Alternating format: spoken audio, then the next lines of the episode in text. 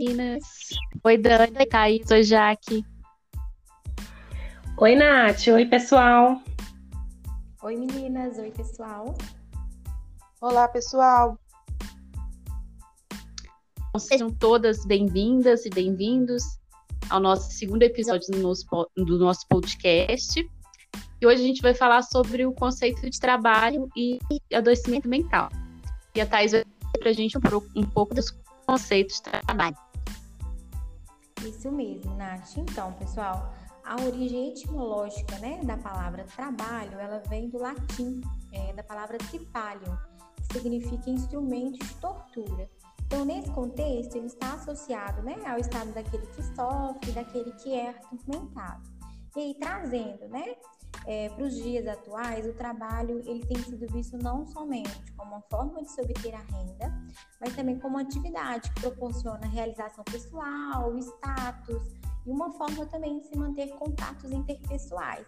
Então a gente sai né, de lá daquela visão é, etimológica mesmo da palavra, como o trabalho como um instrumento de tortura, como algo penoso, e a gente começa a ver o trabalho já como né, uma forma mesmo de proporcionar realização pessoal, status. É, alguma das meninas quer acrescentar algo a respeito do termo? Então, Thais, né, conforme você nos trouxe, é, ele nos a, o trabalho, né, proporciona a realização pessoal, né, uma forma de manter contatos interpessoais, e essa compreensão, né, e esses sentimentos relacionados ao trabalho nos mostram realmente qual que é a relevância deste na vida das pessoas, né? Então, em especial, ele se refere também à influência que exerce e representa também na motivação e na satisfação das pessoas. Também por meio do trabalho, as pessoas podem satisfazer ou frustrar suas necessidades de sobrevivência, segurança, convivência, estima e autorrealização. O trabalho também é, constrói e fortalece a identidade positiva da pessoa sobre si mesma. É, porque assim, sempre dizemos aos outros o que somos, e isso é muito influenciado por aquilo que a gente faz. Né? Então, assim, na sociedade que vivemos, ela é muito centrada também no mercado e é caracterizada por relações econômicas. E essa identidade ocupacional, ela ocupa largos espaços da nossa identidade pessoal. Então, para muitas pessoas é o que tem de mais importante.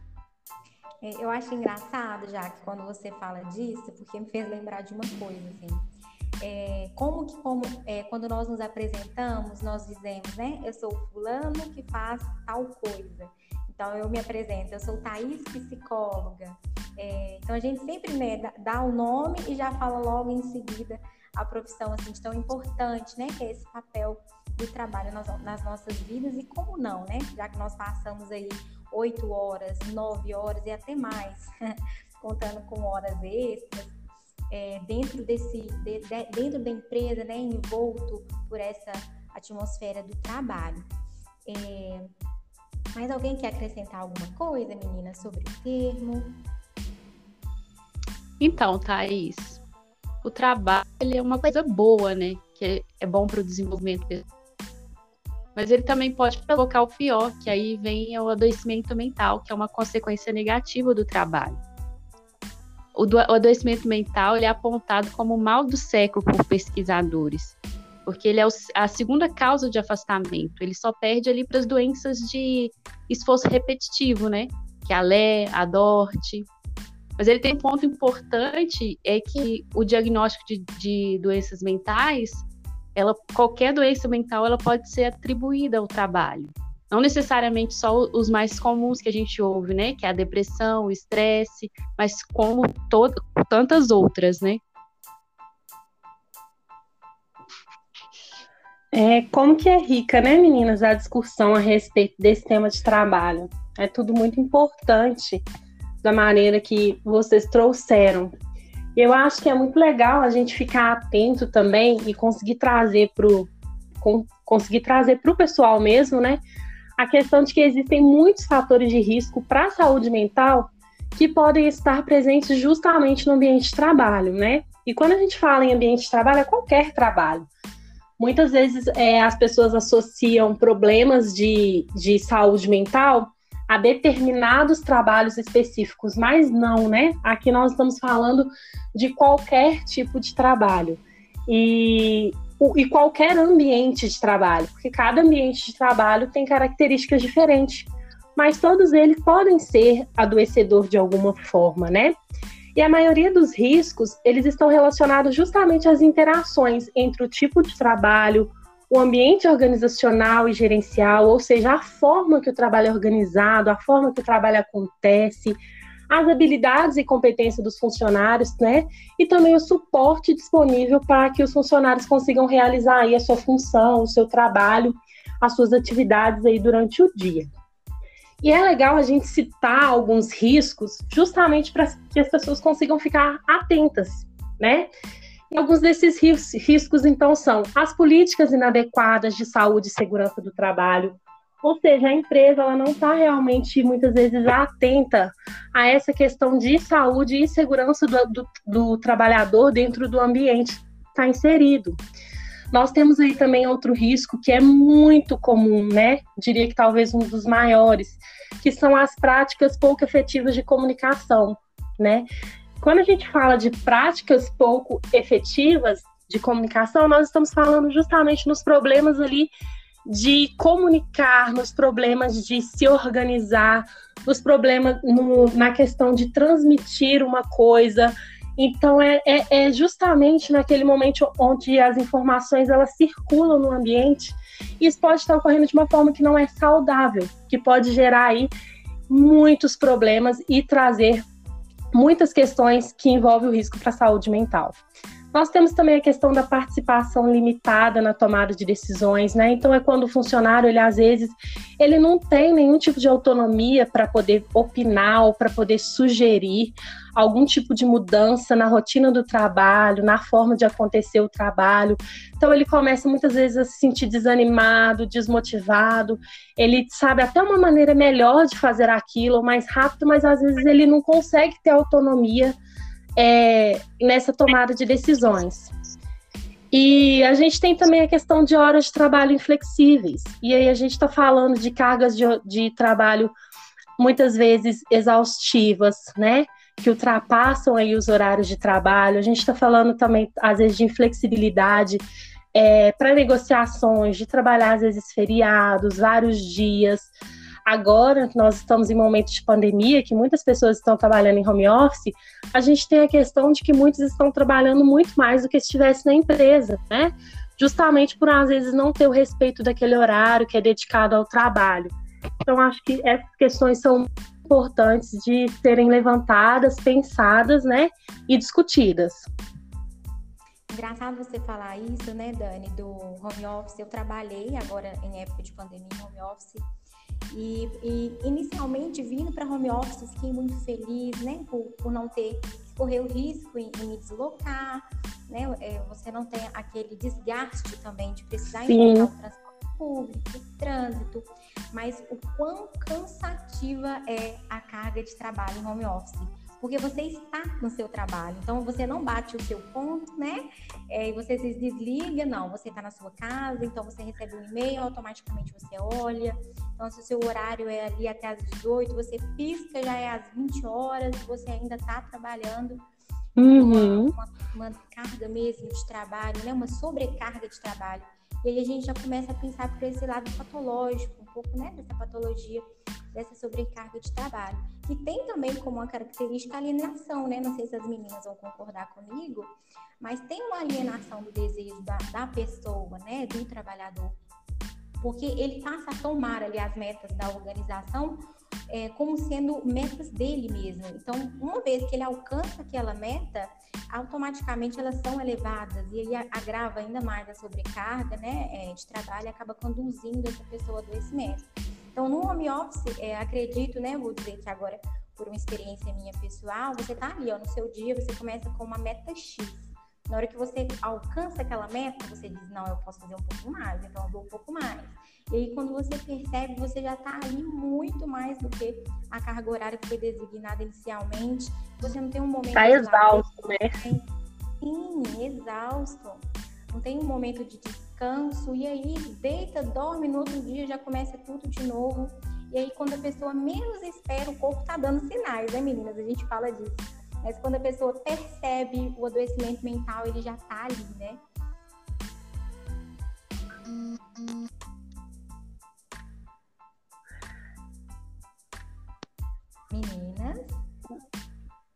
Sim, Nath, e, e, é muito interessante isso que você está falando, porque no home office às vezes acontece justamente isso. Nós aliviamos por um lado, né? Às vezes ficamos livres de algumas questões que acontecem dentro do ambiente, mas nós trazemos à tona outras questões, né? E é muito interessante a gente ficar justamente atento mesmo a isso. É questão do limite, né?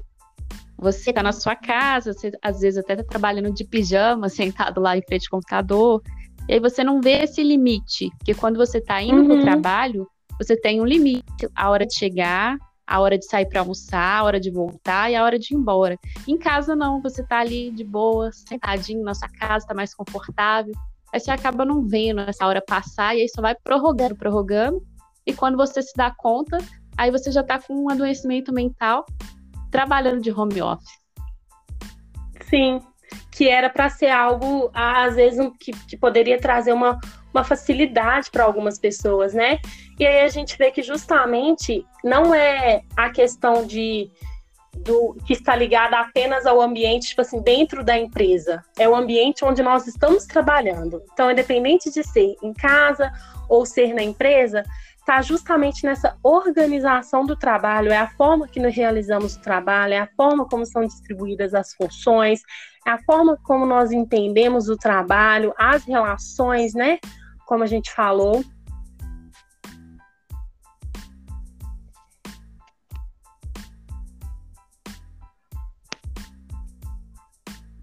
Exatamente, Dani. E agora é. Pode falar. Não, pode continuar. Não, eu só ia falar mesmo que é interessante a gente fazer até algumas reflexões, né, Thaís, acerca do que a gente estava conversando sobre a questão da pesquisa que a gente viu. Isso. Então, pessoal, nós trouxemos né, um, um questionamento para vocês, acho que fica até para nós mesmas. É, se tivéssemos, né, gente, dinheiro suficiente para viver ali o resto da nossa vida confortavelmente, sem ter que trabalhar, sem essa preocupação de pegar ônibus, enfim, realmente, né, ter essa condição de a, apenas curtir a vida, os momentos, é, será que nós tomaríamos essa decisão de realmente parar de trabalhar? Então fica essa pergunta, né? O que você faria em relação ao trabalho que você executa hoje? Se você tivesse essa oportunidade, né? É, de se desligar da sua empresa e tivesse um dinheiro para viver confortavelmente, você sairia da sua empresa, do seu emprego? É, então, gente, existe uma pesquisa, né? Alguns pesquisadores já fizeram essa pergunta e mais de 80% das pessoas consultadas respondem que continuariam trabalhando. Só que aí, né, aquilo que nós já desenvolvemos aqui com vocês durante o nosso bate-papo é que seria sobre, é, sobre condições diferentes, né? Tudo isso que a gente trouxe aqui para vocês é muito sobre a organização do trabalho. Então, essas pessoas de, é, dizem que sim, voltariam a trabalhar, porém sob condições realmente diferentes, sob uma organização diferente de trabalho. E nessa, nessas pesquisas, os principais motivos né, que as pessoas dizem que a, a, as levam a tomar essa, essa, essa resposta, né, responder que sim, que voltariam a trabalhar, seria justamente por continuar a se relacionar com colegas de trabalho, é, para não perder esse sentimento de que faz parte de algo, de que está ali envolvendo, trabalhando e produzindo algo. É, então, até um, me, um, um, modo, às vezes, de evitar um, um vazio, uma forma de ter um objetivo, uma causa considerada válida na vida. Essas são as palavras que trazem na pesquisa. Então a gente traz a, a pessoa continuaria a trabalhar justamente, né, para conseguir ter esse lado bom do trabalho e aí sobre sobre algumas condições diferentes. Sim, justamente porque o trabalho ele faz, né, como a Jaque trouxe para a gente anteriormente, ele traz essa questão da construção da identidade, é, da identidade, traz a questão social e tem também a questão de fazer, de dar a sensação de, de pertencimento, né? O trabalho é uma, de uma certa forma, uma outra família que nos acolhe. Nós passamos, às vezes, mais tempo no nosso trabalho do que, às vezes, com a nossa família. E por isso que essas reflexões são tão importantes, porque o problema, muitas vezes, né, não é o trabalho, mas como nós falamos, a forma como ele acontece, a forma como ele é realizado. Gente, e é, se deixar assim, esse tema ele, ele, é muito vasto, né? Tem muitas outras questões que a gente pode trazer. Nós vamos falar sobre outras, é, outras questões específicas. Nós vamos falar sobre outros temas específicos. Hoje o nosso podcast ele se encerra por aqui. Eu espero que tenha sido muito rico para vocês. E convido também, né, se você achou interessante, se você gostou, convida um amigo para ouvir, compartilha também com alguém que possa se identificar com essa temática. E na próxima semana nós já temos um encontro marcado. Aguardando todos vocês. O nosso tema será sobre depressão ocupacional. Vamos falar um pouco sobre como identificar os sinais, né, meninas? Isso mesmo. O convite fica aí em aberto. Aguardamos vocês. Exatamente. Então, um abraço a todos e até a próxima.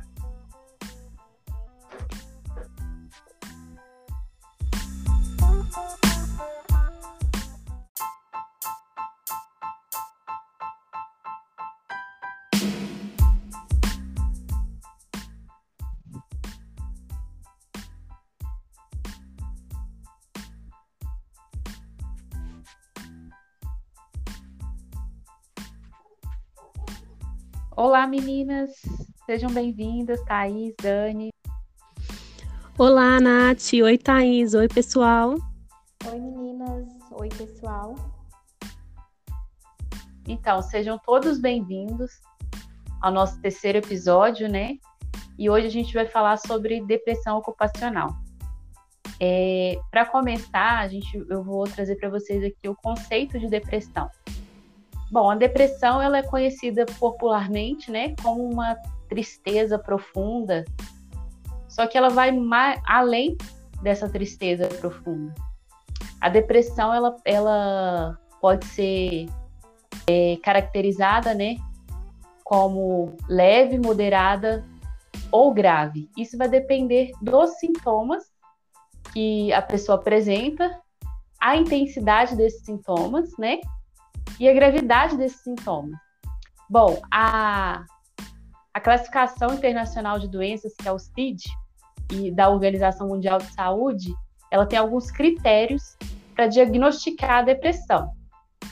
Um desses critérios é que envolve é, os três principais sintomas, que são eles: humor deprimido, perda de interesse ou prazer e energia reduzida. Esses são os três principais sintomas da depressão. Além desses sintomas, tem algum, alguns outros, né, que as meninas vão trazer para gente. Dani, fala para a gente aí um pouco dos sintomas. Então, é, eu vou trazer um pouquinho para a gente a respeito dos sintomas psíquicos, né? Porque é importante é, frisar que nós temos aí tanto os sintomas é, fisiológicos, que é os sintomas do, do corpo, né? Que nós também vamos apresentar, como sintomas psíquicos e que muita gente conhece aí como sintomas psicológicos ou sintomas emocionais, né? É, como a Nath trouxe para a gente, a primeira coisa que a gente tem é a questão do humor depressivo. Então, não é muito importante dizer que é não, não era estar triste, né?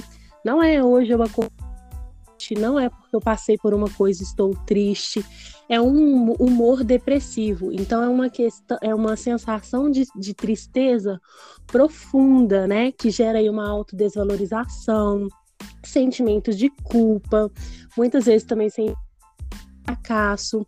Muitos pacientes costumam é, relacionar esse sentimento assim é, fazendo com que tudo pareça fútil, como se nada tivesse uma real importância ou nada faz muito sentido, né? Aquelas coisas que, que geralmente geram prazer, aquela, aquelas é, atividades que trazem prazer para a vida da pessoa, elas já não trazem mais esse prazer, elas já não geram mais essa alegria.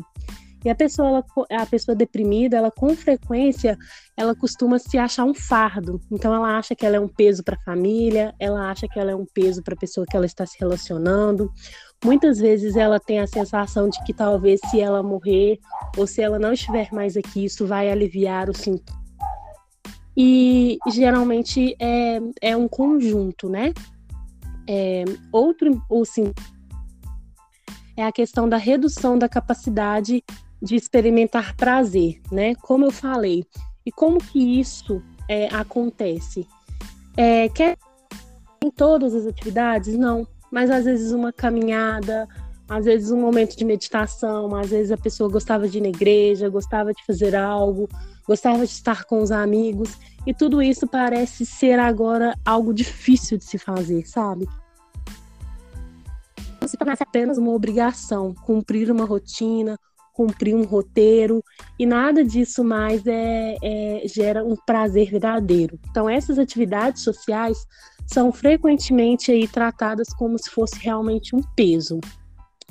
Outro sintoma que é importante destacar é a fadiga ou a sensação de perda de energia, que nada mais é do que aquela sensação de estar sempre cansado, né? Aquele cansaço, aquela fadiga persistente. Não tenha feito nenhum esforço físico, mesmo que a pessoa ela esteja em casa, esteja assim, digamos, em repouso, assim, né? Qualquer coisa parece muito difícil, qualquer atividade parece que é algo assim que vai gerar um esforço assim fora do normal. E a pessoa costuma sentir uma, uma lentidão para fazer tudo, né? É, outro, outro sintoma também, destacar e trazendo aí por último, é a diminuição da capacidade de pensar, né? De, de, se concentrar em atividades ou até mesmo de tomar decisões. E a gente não está falando de decisões difíceis de ser tomadas, são decisões no geral desde decisões mais simples até realmente as mais complicadas. Então, decisões que muitas vezes parecem normal, como acordar de manhã e pensar em qual roupa vou vestir, ou acordar de manhã e pensar, né, se eu quero comer isso, ou se eu quero comer aquilo, tudo isso começa a parecer algo sem sentido, parece começar gera um esforço que a pessoa às vezes demora para pensar, demora conseguir raciocinar para ver o que, que ela realmente quer. E fazer coisas, por exemplo, um, um, relatório simples, algo que talvez já era algo da rotina da pessoa, hoje pode parecer algo que ela demora muito mais tempo. É como se ela não conseguisse mais organizar os pensamentos. E, e são esses sintomas aí que nós podemos destacar na, no quesito de sintomas psicológicos, né? É justamente isso, né, Dani? Parece que a vida da pessoa vai ficando sem cores, né? Sem alegria, tudo vai se tornando muito mais difícil. Uma às obrigação, vezes, né? Uma obrigação, às vezes uma coisa que trazia prazer anteriormente vai deixando de fazer sentido. E muitas vezes é, a, a, os primeiros sintomas que são percebidos, assim, são os fisiológicos, né? a gente tem algumas situações até mesmo da pessoa perceber primeiro os fisiológicos. Então, normalmente a pessoa vai, procura o médico, tenta entender por que, que ela está doente, depois que ela vai associando, ah, mas né, eu tenho estado muito triste. Aí ela começa a associar os outros sintomas também.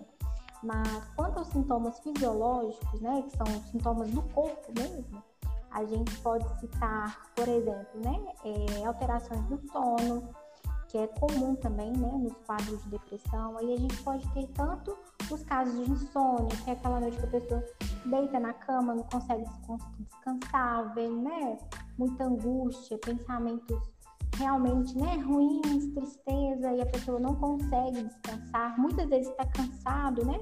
A gente trazendo aí para esse ambiente organizacional a pessoa trabalha o dia inteiro, tem aquela rotina extremamente cansada, né, meninas? Porque antes do que ela fazia, hoje ela precisa é, se esforçar muito mais para conseguir desempenhar aquelas funções justamente por causa da depressão. E aí chega à noite aquela pessoa não consegue dormir, não consegue descansar. Ou a gente pode ter também é, casos em que existe uma hipersonolência, então a pessoa fica muito sonolenta, ela vai ficando, como a Dani disse mesmo, né? Mais devagar. E a gente imagina isso, né, no ambiente de trabalho, por exemplo.